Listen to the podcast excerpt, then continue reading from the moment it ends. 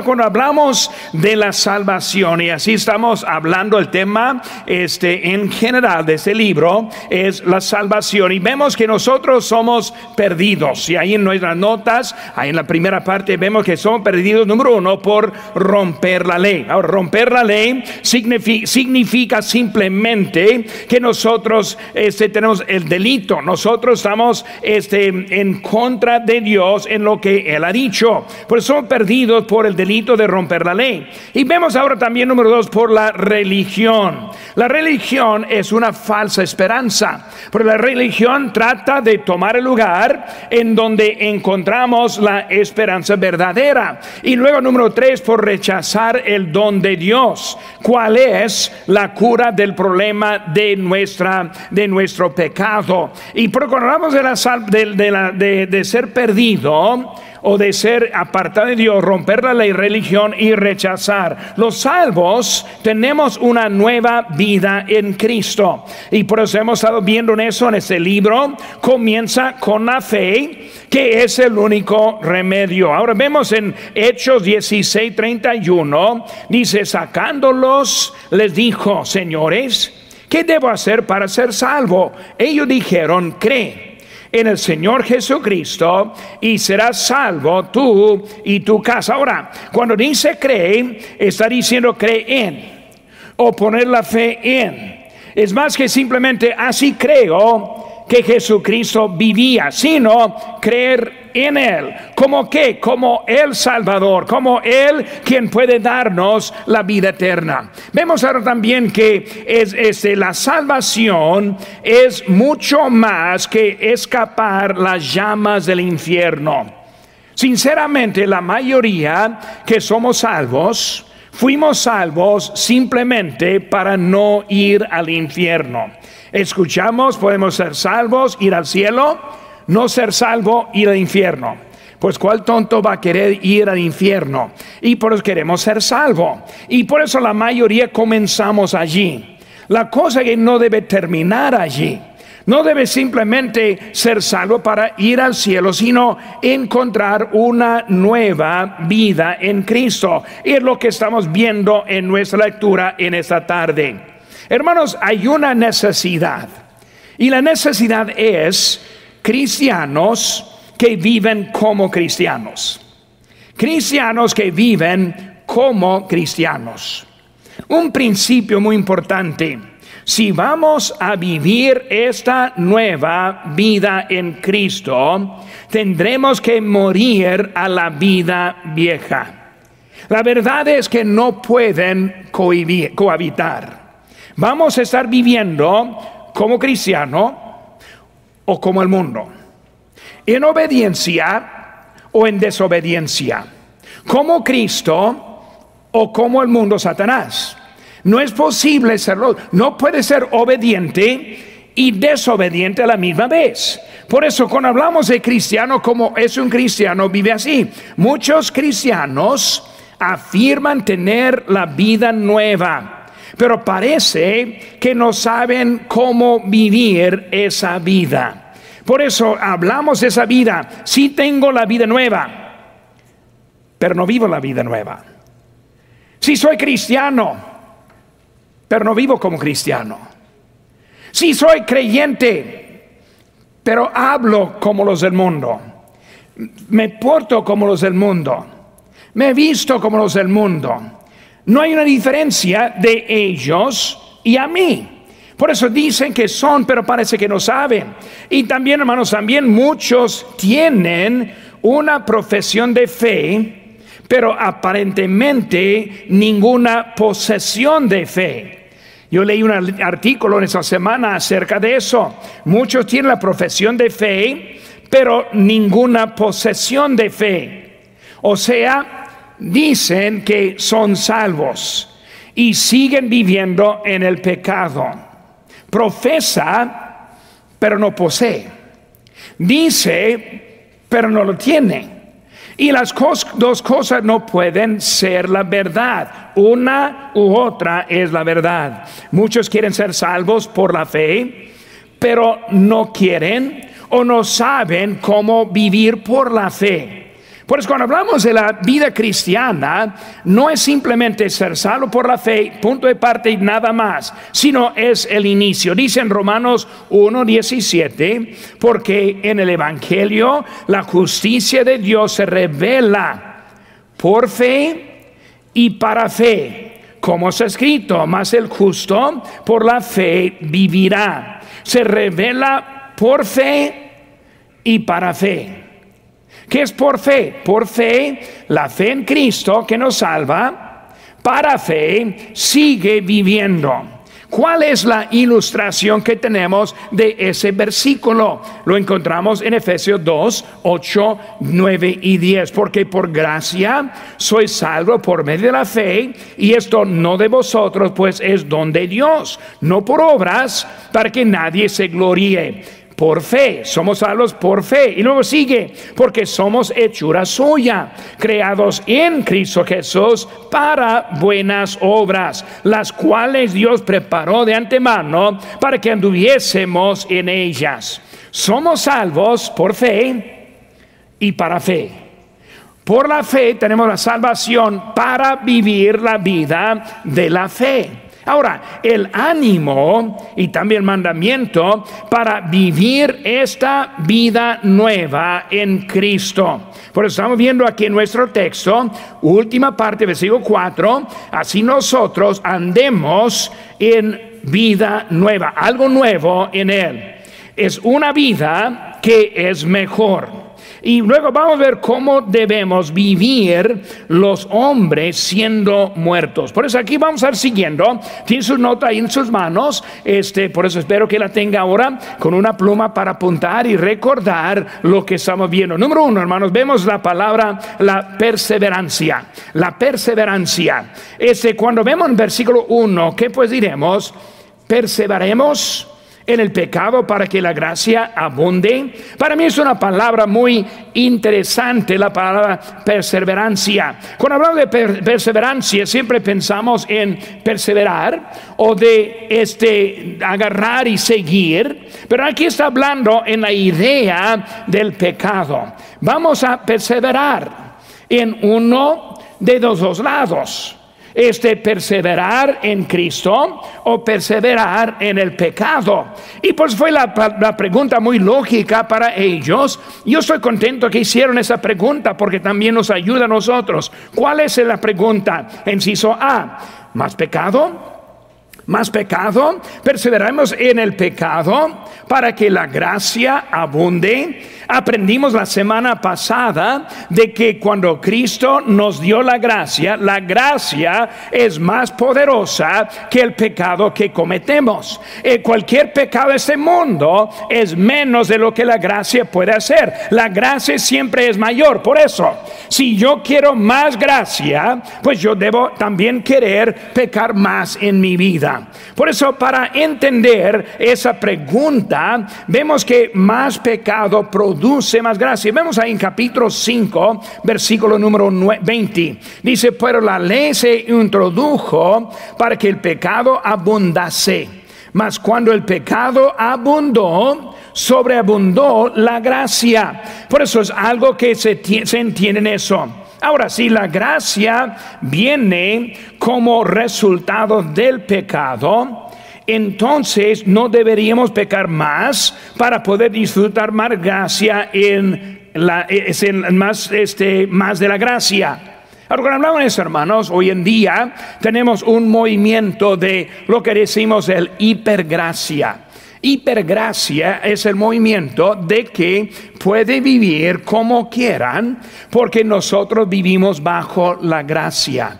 No hay necesidad de proponer en la vida vivir para Él. Podemos seguir adelante. Simplemente la gracia cubre todo. Por eso la palabra hipergracia. Hipergracia tiene el sentido de que si pecamos no hay problema. La gracia es más. El hipergracia elimina con confesar los pecados, porque los pecados simplemente son errores en la vida que la gracia ya está pagando. Y por eso viven ese sin es una conciencia en contra del pecado, en contra del estilo de vida que está en contra de la Biblia, de, en contra de Dios. Es el hipergracia que hay en las vidas de nosotros. La idea es como tener una licencia para pecar. Cuando uno habla con alguien que cree que se pierda la salvación, siempre nos acusa así. Dicen, ah, ustedes son los que creen que pueden pecar todo lo que quieran y luego sigue la salvación y la vida eterna. Ah, qué suave. Puede pecar y luego puede vivir y no ningún resultado en su vida. Ahora, esa idea y ese pensamiento es porque algo que no entienden su pecado este, está pagado, pero no entiende, número uno, la relación. Vemos rápidamente aquí, estamos en capítulo 5 todavía, versículo número 1. Justificados pues por la fe, tenemos paz para con Dios por medio de nuestro Señor Jesucristo. Por eso, cuando hablamos de la idea puedo pecar y luego puedo seguir salvo, siendo salvo, que no perderla. Este, por eso yo puedo hacer lo que yo quiera hacer. Yo puedo vivir en pecado abierto, inmoralidad, y no habría ningún problema conmigo. Número uno, hay una relación, una relación. Por eso cuando yo hablo de mi cristianismo, mi fe en Cristo establece una nueva relación con Cristo. Él me salvó. Él me dio la vida eterna. Él es mi Padre. Esa relación cambia lo que son los deseos míos. Los que viven en el pecado no tienen una buena relación con Dios. Es imposible tener los dos. Por eso vemos, hermanos, que esa relación, no solo la relación, sino también no entienden la comunión no puede tener comunión con Dios si está viviendo en el pecado no confesado. Primero de Juan 1.9 dice, si confesamos nuestros pecados, Él es fiel y justo para perdonar nuestros pecados. Ahora, para entender eso, si confesamos, Él es fiel perdonar. Por eso, si no confesamos, no perdona. Si confesamos, perdona. Si no confesamos, no perdona. Ahora, no está hablando de perder la salvación. Está hablando de perder la comunión. Vamos a hablar como un padre con su hijo. Este, si el hijo hace algo de desobediencia a su padre, se corta una buena comunión. El padre quiere algo, el hijo no lo hace. Y si el hijo se va rebelde, hay una, un corte de la comunión. Pero si el hijo viene y confiesa, restaura esa relación, esa comunión y andan en armonía de nuevo. Es la única manera para recuperar ese nivel de comunión. Es igual con Dios. Si está en el pecado, y no lo confiesa, hermano, su comunión ha sido cortado. Pero cuando la confiesa, eso produce otra cosa que se llama el arrepentimiento. Porque si confieso, tampoco lo quiero repetir. Puede ser que lo repito, porque sí somos pecadores, pero no queremos repetirlo. Por eso confesión produce arrepentimiento que produce la comunión con Cristo. Por los que dicen que pueden pecar todo lo que, lo que queramos, número uno, no entienden nuestra relación y tampoco entienden nuestra comunión que tenemos con nuestro Dios. Ahora, aparte de eso también. Yo he observado la vida de esos grupos también por muchos años y yo veo que ellos y muchos de ellos también siguen pecando. Nosotros dicen que pues si podemos seguir siendo salvos, pecamos y seguimos. Con ellos es lo mismo, simplemente ellos pecan, pierden su salvación y vuelven a, a ser salvos. Por eso es el mismo fin. La diferencia es que la Biblia está clara que nuestra salvación es eterna en Cristo Jesús. Por eso, hermanos, cuando hablamos de eso y hablamos de este punto, también provoca otras preguntas en nuestra vida. Por eso, si uno puede seguir pecando, no arrepentido, nunca confesando, todo va bien en su vida, aquí viene la duda. Número uno, ¿realmente es salvo? Yo he hecho esa pregunta con algunos en el pasado, hablando con alguien que estuvo pues en el pecado y no, no, no aceptando su condición. Y, yo le hago la pregunta, ¿por qué piensas que eres salvo? ¿Por qué piensas que eres salvo? Yo sé por qué pienso que soy salvo. No más quiero saber qué él entiende. Porque muchas veces no son salvos. Hay muchos imitadores saben cómo vivir la vida cristiana. Muchos que son bien, críticos de otros, condenan a otros como la viga y la paja que está mencionada la Biblia en, el ojo, muy listos para ver en otros, el problema que dentro de ellos está mucho más severo. Pues si puede pecar, número uno, ¿eres salvo? ¿Estás seguro? porque contradice lo que estamos aprendiendo en nuestro texto ahora. Segunda pregunta.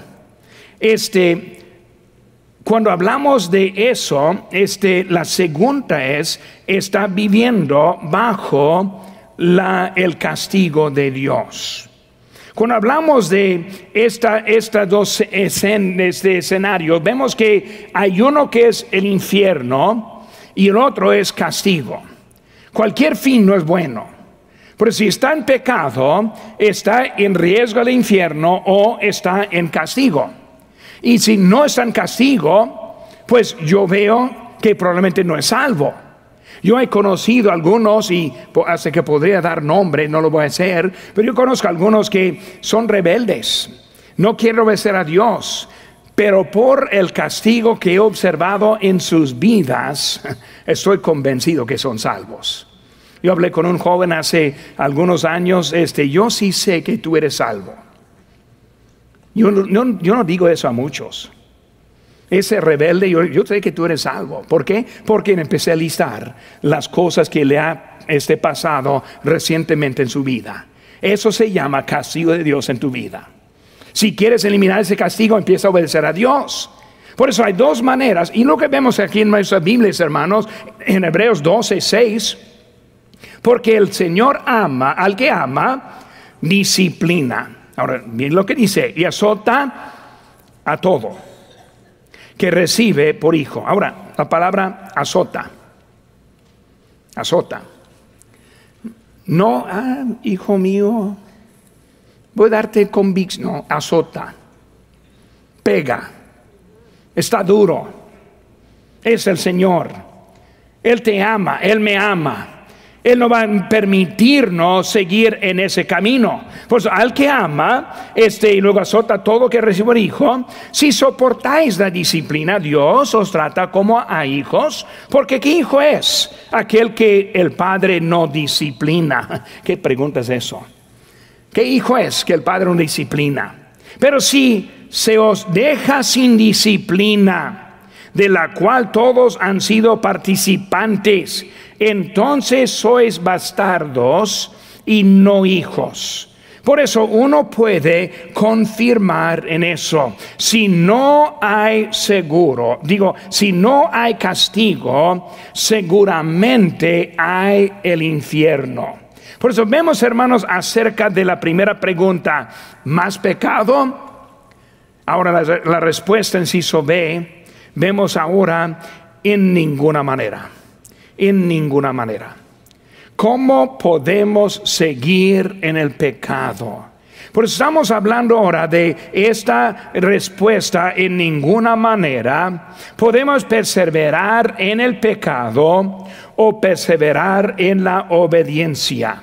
Podemos en uno y no al otro. Ahora quiero ver una analogía ahora acerca de lo que está diciendo. Ahora, muerto al pecado, habla de la vida, la vida eterna que nosotros tenemos. vivo en Cristo, está hablando de vida eterna, nosotros más vivos que nunca en eso. Ahora vamos a hablar de la muerte por un momento. Y vamos a usar por la ilustración un adicto.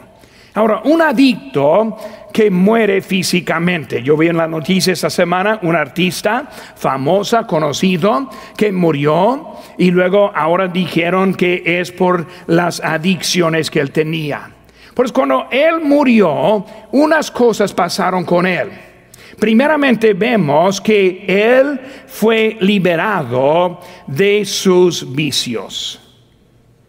Por eso, el alcohólico muere, seguro ya no va a tomar.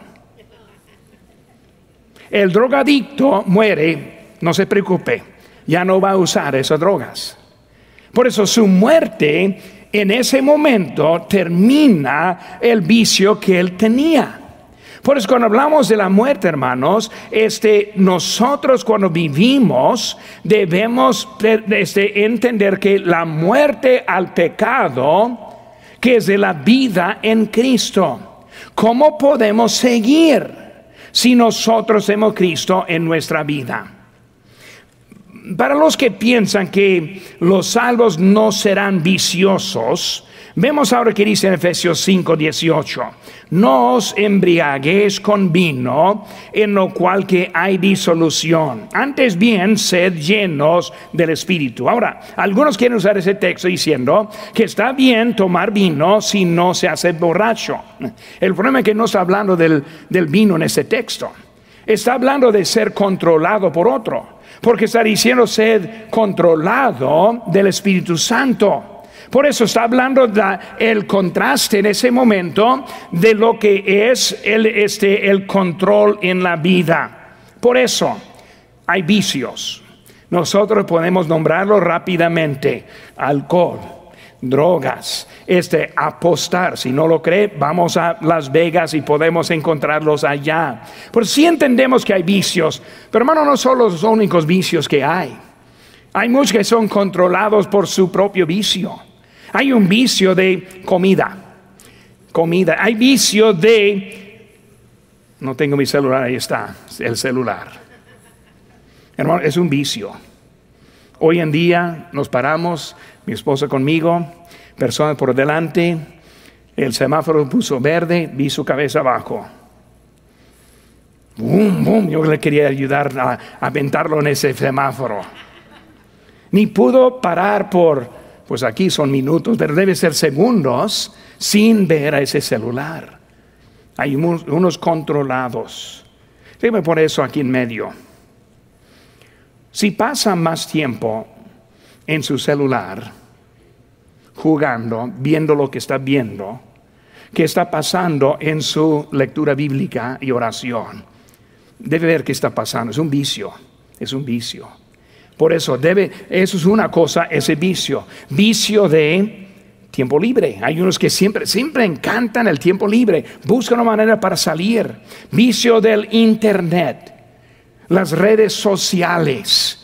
No, no, puede, no puede detenerse de verlo. Vicios de los juegos electrónicos.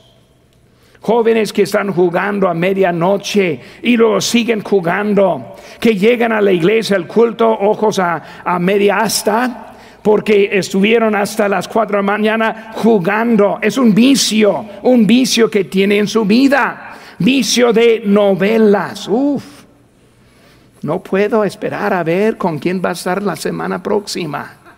¿Cuál muchacha le va a ganar en esa semana? Y andan ahora en el vicio de novelo. Este, hermanos, si no he encontrado su vicio, puedo seguir, voy a encontrarlo también. La verdad es que el vicio es algo que controla. Pues está diciendo que no ser controlado, sino permitir el Espíritu Santo en su vida. La muerte, la muerte, perdón, la muerte termina nuestras debilidades. Si no puede apartarse de ese celular, cuando muera, vamos a poner ese celular junto con su cuerpo. Pero ya no va a hacer nada con el celular. Porque muerto ya está separado. Pues hablando aquí de muerto que vive.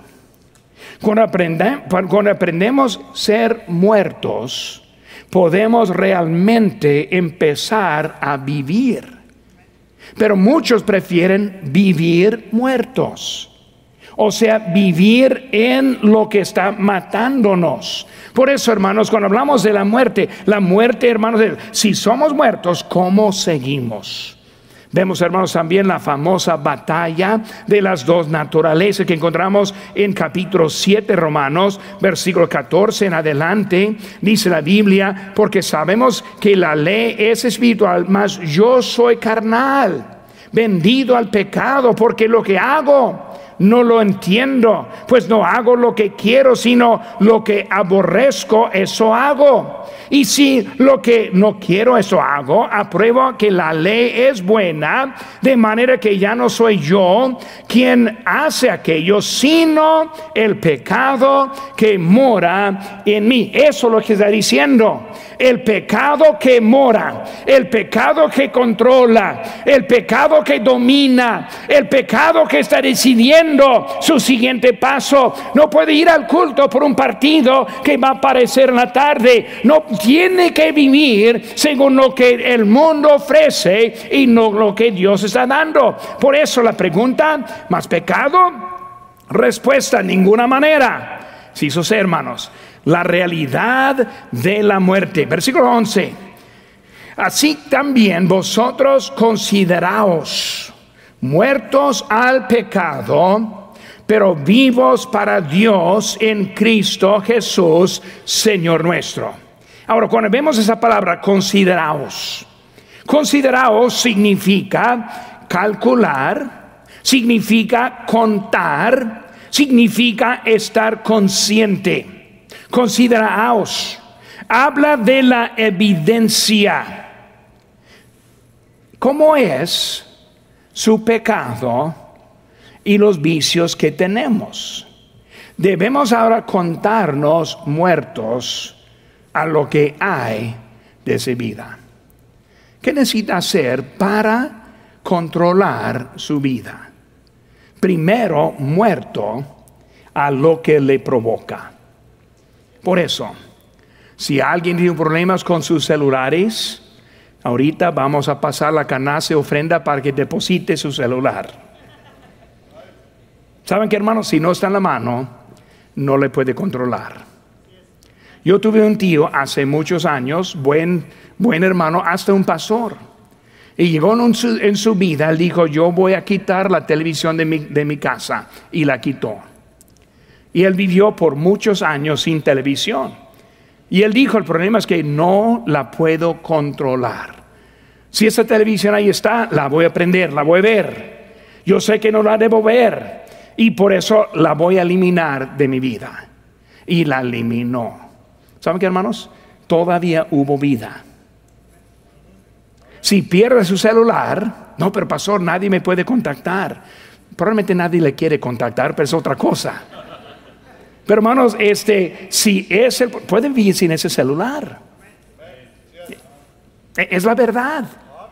Debemos aprender a hacer lo que necesitamos para tener el control de nuestra vida y volverlo a si este consideraos este ya no somos esclavos del pecado 6:14 dice porque el pecado no se, señorará, se enseñoreará de vosotros, pues no estáis bajo la ley, sino bajo la gracia. No hay por qué vivir bajo la esclavitud.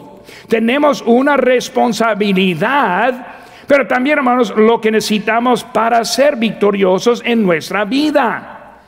Simplemente obedecer lo que Dios está diciendo. Segundo, hermano, número dos en nuestra, nota, la posición en Cristo. La posición en Cristo. Primero vimos la perseverancia. Segundo, la posición en Cristo. Versículo 3.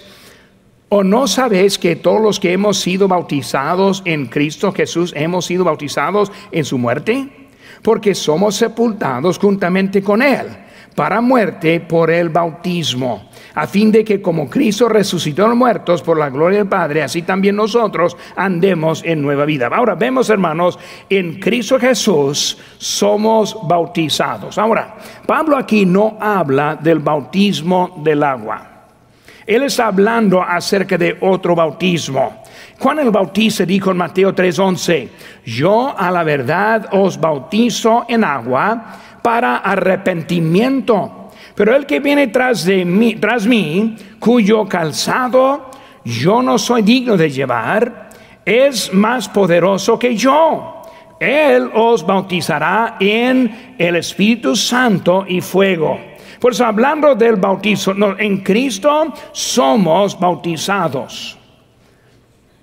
Cuando aceptamos a Cristo, nos, da el Espíritu Santo en nuestra vida. Nos da la persona de Él en nuestra vida. Si rendimos la vida a Él, Él nos da la victoria en nuestra vida. Por eso, eh, cuando bautizamos, bautizamos a uno, y aquí tenemos el bautisterio, en nombre del Padre, del, del Padre, Hijo y el Espíritu Santo sepultado en la semejanza de su muerte, resucitado en la semejanza de su resurrección, pero podrían poner otra palabra, resucitados para una nueva vida, lo que dice en versículo número 4 una nueva vida. Estamos demostrando lo que Cristo ha hecho en nuestra vida. Una nueva vida. Por eso muerto, que ahora vive. Sin Cristo no vivimos, solo morimos. Con Cristo ahora vivimos. Por eso vemos, hermanos, en, lo que está diciendo Cristo, somos bautizados y luego vemos, hermanos, un bautismo para todos por el Espíritu. Dice en 1 Corintios 12, 12, 13, porque por un solo Espíritu fuimos todos bautizados en un cuerpo, sean judíos o griegos, sean esclavos o libres y a todos se nos dio a beber de un, mismo espíritu. Ahora, este bautismo no está refiriendo a este, sino está refiriendo al bautismo del Espíritu Santo cuando nosotros aceptamos a Cristo. Por eso, cuando yo acepto a Cristo, soy bautizado. ¿Qué significa? Muerto, sepultado en la semejanza de su muerte, resucitado en la semejanza de su resurrección. ¿Para qué? Para andar en nueva vida. Eso pasa en Cristo y el bautismo del Espíritu Santo. Pues cuando nosotros bautizamos aquí, simplemente estamos mostrando lo que pasó en su vida. Por eso ya sabemos, el bautismo no lava de los pecados, no sella nuestra salvación, no hace nada, simplemente está demostrando lo que pasó en nuestra vida. Por eso como iglesia nosotros tenemos mucho cuidado cómo entra en la membresía por el bautismo. Porque nosotros queremos demostrar que son parte de este cuerpo la iglesia bautiza Lancaster y así estamos bautizando, mostrando lo que pasó en su vida. Por eso, no es el bautismo, hablando de lo que pasó en la vida, sino el Espíritu Santo es el quien bautiza. Nosotros mostramos lo que pasó, pero debemos ser obedientes en ese bautismo. Por hermanos, en Cristo somos bautizados, número inciso B, colocados en su muerte colocados en su muerte, puestos en su muerte. Pablo, nos, Pablo habla de que cuando fuimos colocados en Jesús, también fuimos colocados en su muerte. Por eso, hablando ahora que muertos, voy a morir una de dos formas. Yo puedo morir sin Cristo para la condenación eterna o puedo morir al pecado en Cristo Jesús para una nueva vida. Pues cuando hablamos, hermanos, de esta, de ese que vemos, vemos ahí en Colosenses 3:3, porque habéis muerto y vuestra vida está escondida con Cristo en Dios. Efesios 2.6. Y juntamente con Él nos resucitó y asimismo nos hizo sentar en los lugares celestiales con Cristo Jesús. Por eso estamos hablando que nosotros, nuestra, nuestro pecado puesto en Él, la muerte de Cristo en la cruz, Cristo murió, un sacrificio, y nosotros tenemos la muerte que es un sacrificio también. Nosotros sacrificamos nuestra vida en Cristo Jesús. Por eso Él está demostrando ahora ese bautismo, nuestra vida. Vemos en capítulo 6, versículo 11 otra vez. Así también vosotros consideraos muertos al pecado, pero vivos para Dios en Cristo Jesús, Señor nuestro. Hermanos, no está hablando de ser salvo. Está diciendo, yo voy a contar que mi vida está muerto al pecado y vivo en Cristo. Está hablando acerca de viviendo una vida muerta al pecado, vivos a Dios. Muertos a la desobediencia, vivos a la obediencia que cambia nuestra vida, que nos da una nueva vida, que cambia lo que íbamos a hacer en este mundo, nos pone en otra situación en nuestra vida. Por eso la perseverancia, la posición en Cristo. Número tres, hermanos, vemos ahora el potencial. El potencial. Capítulo 6, versículo 4. Porque somos sepultados juntamente con Él para muerte por el bautismo a fin de que como Cristo resucitó de los muertos por la gloria del Padre, así también nosotros andemos en nueva vida. Tenemos un potencial. ¿Cuál es el potencial?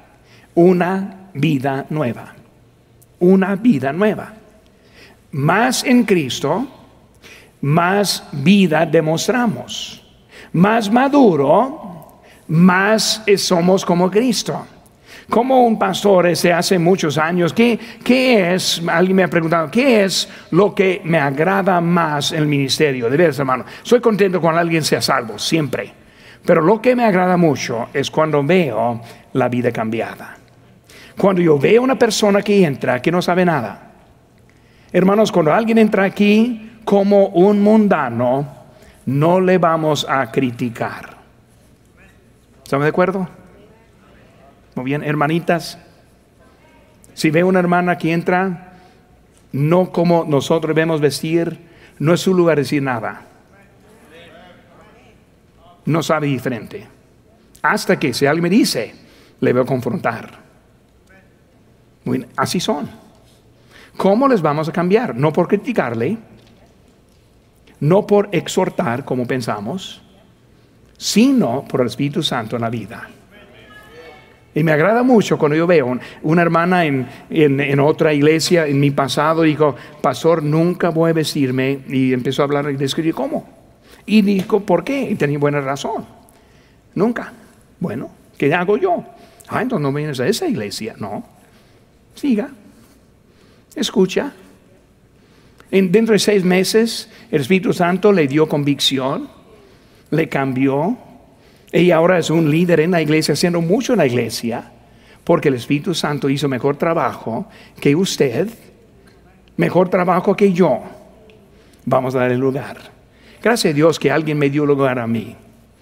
Gracias a Dios que alguien le dio lugar a usted a hacer el cambio. Por supuesto, ¿qué estoy diciendo? Vemos que algo grande pasa en ese potencial que existe en cada uno. Hay algunos que tardan mucho hay otros que rápidamente les voy a dar lugar.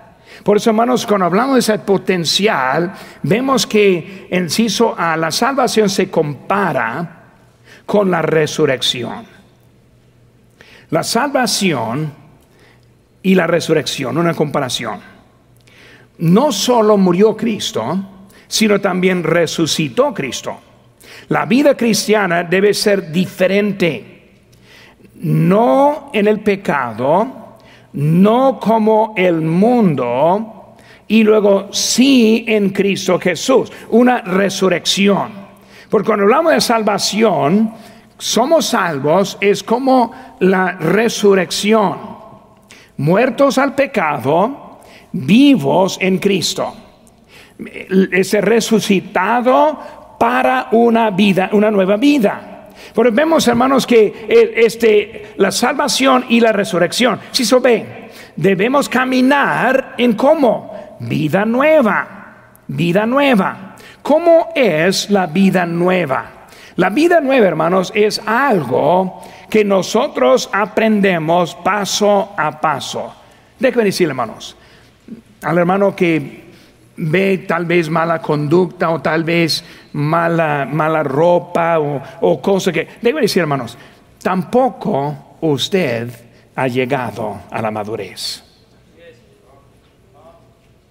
Piensa que es mejor, pero no nada mejor. Todavía le falta. ¿Le falta o ya no está creciendo? ¿Le falta o piensa que ya tiene todo? Como su pastor, pastor hispano aquí en la iglesia bautista de Lancaster, yo quiero seguir madurando. No he llegado a lo que quiero ser. ¿Cuándo vamos a llegar? Cuando llegamos con Cristo.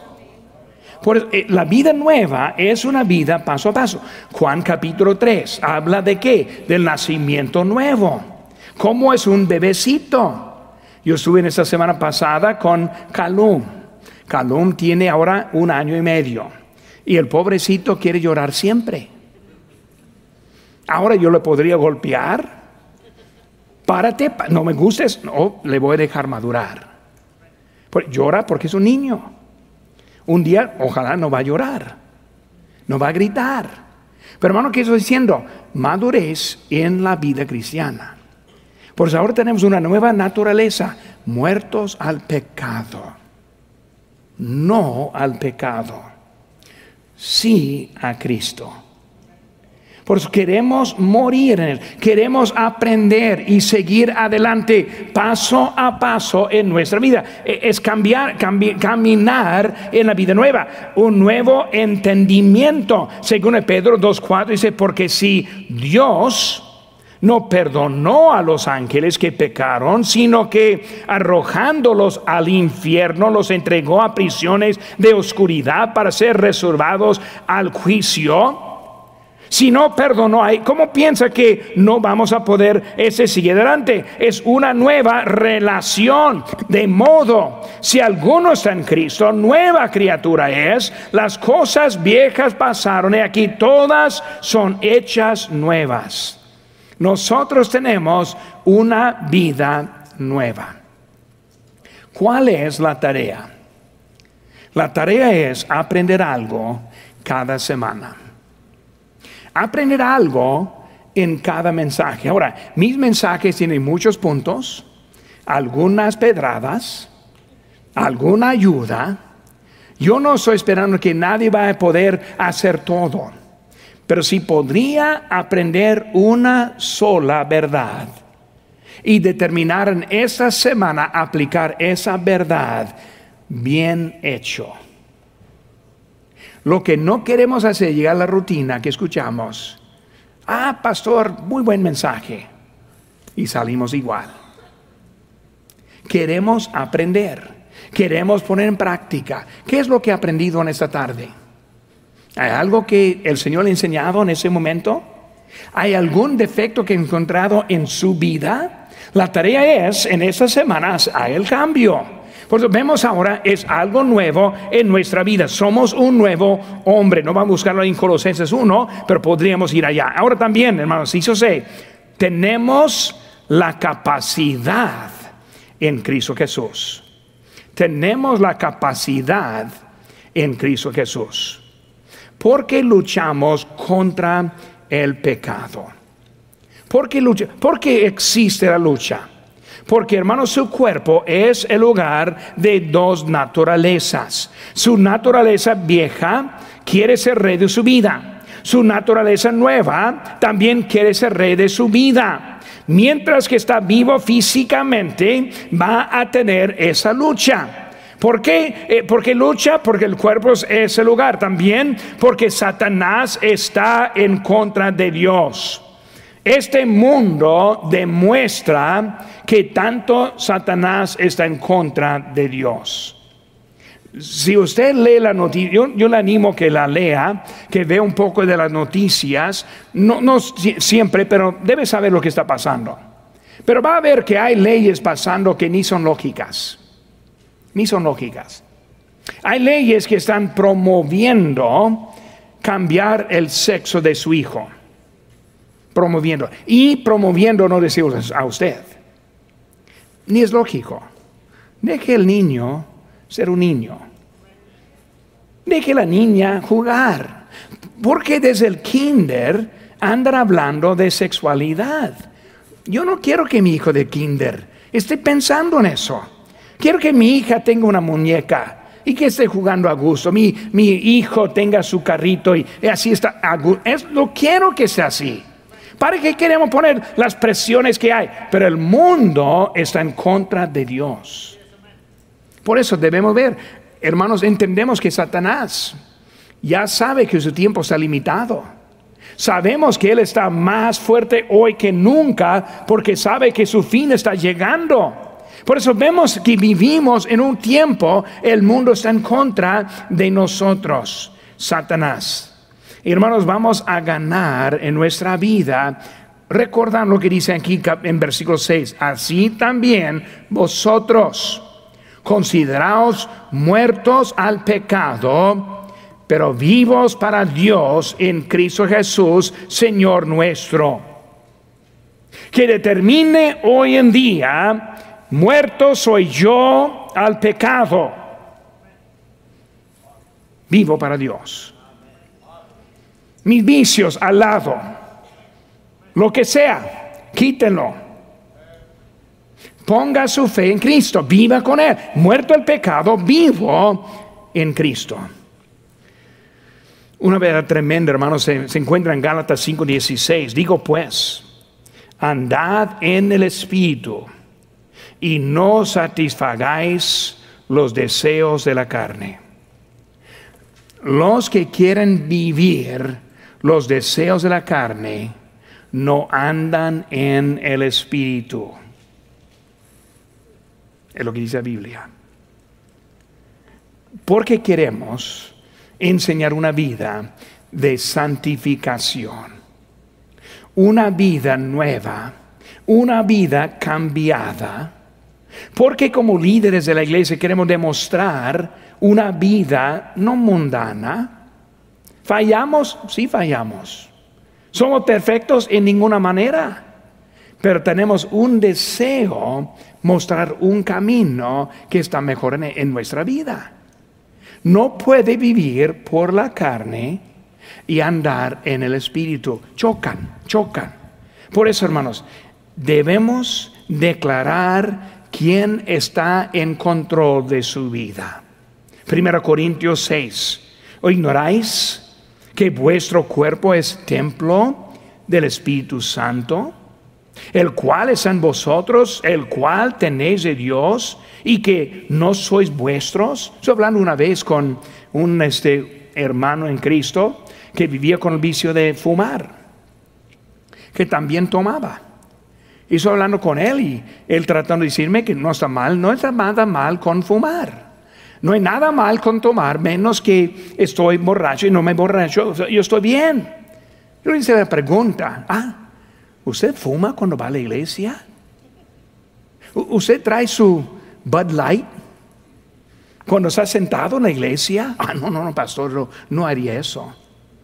¿No ignoráis que vuestro cuerpo es templo del Espíritu Santo?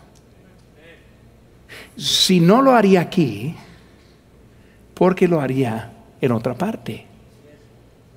Él vive aquí, no acá. Ahorita vamos a desocupar ese, ese salón. Ese salón es un salón. Puede ser un gimnasio en un día. Puede ser un lugar para voleibol un día. Puede ser lo que sea. Pero aquí es iglesia, es casa de Dios. ¿Por qué? Porque nosotros estamos aquí. El templo aquí está. Por eso debemos aprender no al pecado, no al mundo. Y sí a la vida nueva.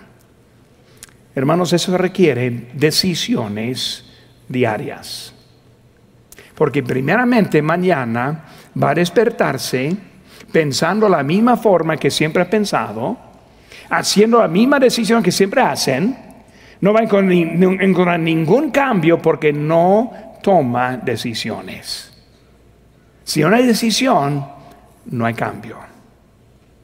Decisión diaria. Me levanto. Cada mañana mi oración, parte de mis oraciones es, Señor, te quiero agradar en todo hoy. Si no tomo esa decisión, no le voy a agradar. Ahora quizás voy a fallar, pero mi decisión está tomada desde temprano en la mañana, servir a Dios. En eso encontramos esa vida nueva, muerto al pecado, vivos a Dios.